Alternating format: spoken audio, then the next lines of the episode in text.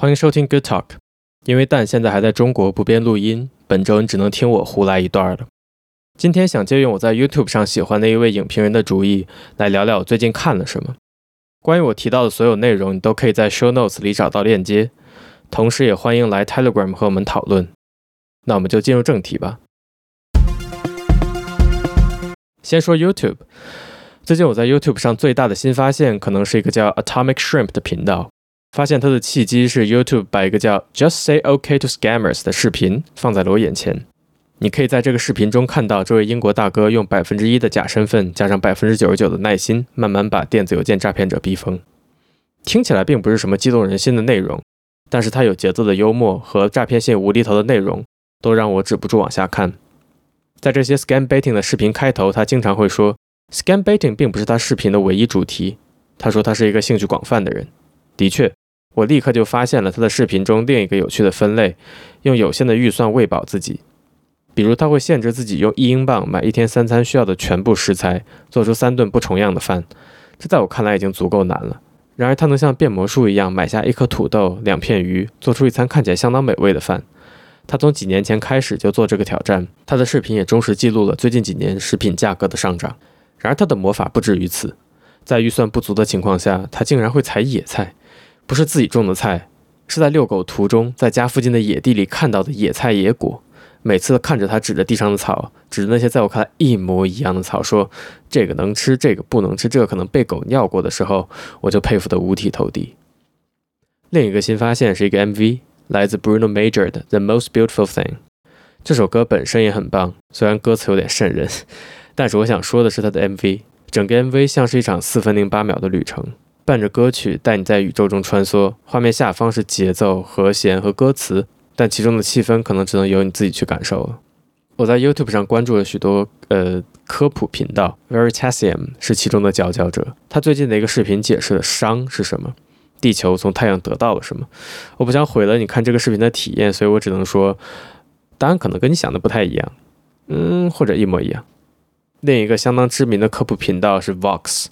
然而，最近我才注意到，Vox 有一个系列叫“有理有据的辩论”，一个充满争议的话题，两个意见相反的专家，每个人就自己的观点抛出三个对方也承认的事实。我这次看到的讨论是关于安乐死的，我是相当支持安乐死的。但是令我惊讶的是，在看完这个视频之后，我对安乐死的反面也多了许多了解和认同。另外，虽然他们的辩论内容针锋相对，但是他们始终冷静、文明、诚实、怜悯。这样的辩论，尤其是在现在，让我感动。换个轻松点的话题，我想你大概玩过捉迷藏，又或者在使命召唤中玩过夺旗。Just Like the Game 这个频道把游戏拓展到了国家尺度。最近一季里，他们用日本的轨道交通系统加上 AirTag 来玩夺旗。他们不仅要在日本复杂的电车网中你追我赶，还要在途中经历各种挑战，比如把手机语言调成日语，意外的紧张刺激。最后想要推荐的是来自厨师夫妇 Sola 和 Ham 的 Mystery Menu。Sola 原本为 Bon Appetit 创作，在 Bon Appetit 被爆出歧视少数族裔员工之后，许多创作者另寻他所，Sola 是其中之一。她和丈夫为 New York Times Cooking 录制的 Mystery Menu 最近来到了第四季。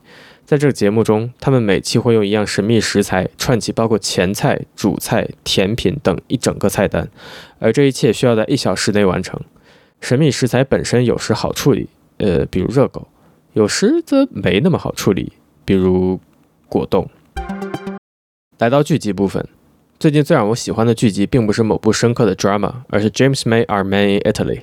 这是本系列的第二季。上一季中，James May 从北到南穿越日本，而在这一季中，他则走遍了意大利整只靴子，从西西里到那不勒斯，从罗马到佛罗伦萨。虽然最后一集稍显仓促，但是仰仗意大利的美景和 James May 的魅力，全剧倒也算优雅落幕。我一直认为 James May 是 Top Gear Grand Tour 三人中最浪漫的一角，他的尴尬与自我认知，两个 Jeremy Clarkson 没有的特质，让他在异域文化中格格不入又游刃有余。而在意大利，他也明显比上一季在日本更加松弛。当然，更松弛的还有他的衣服。值得一提的是，他在 Amazon 另一部剧 James May Oh Cook，我也同样推荐。最后是电影，没想到在二零二三年，我第一次看了王家卫。先是《花样年华》，然后是《重庆森林》，构图、色调、运镜、气氛都让我无声鼓掌。更多的夸奖我也讲不出前人没讲过的，但是这两部电影的配乐都让我觉得，似乎王导只能买得起一首歌。嗯，之后会看《一代宗师》，这里要感谢凯米带我进入上引号王家卫宇宙下引号。还看了《Asteroid City》，总的来讲就是 Wes Anderson 拍了一部 Wes Anderson 电影，用料奢华，大咖云集，但是比起上一部的《French Dispatch》似乎并无突破，故事甚至更加琐碎。说到大咖，我觉得 Wes Anderson 用 Scarlett Johansson 或是 Tom Hanks 或是 Steve Carell 多少有点浪费。最终每个人似乎都是 Wes Anderson 的台词机器，倒是 Lea Seydoux，sorry，一直让我觉得非常符合 Wes Anderson 的气质。不过倒也可能是因为语言壁垒。最后看了 Barbie。嗯，说教成分浓重，但是导演也有充足的自我意识。我很开心能有这样的电影存在，不仅存在，还很好笑，不仅好笑，还很卖座，不仅卖座，还很有意义。当然，最后童话般的反击成功，也只存在于童话世界，最终终究令人有点失望。希望大家都能找到自己，不要错过最后来自 Billie Eilish 的片尾曲。好了，这就是我最近看过的一些东西。最后借用开头那位影评人在视频结尾会说的话。请去看这些影片，然后形成自己的观点吧。我们下期再见。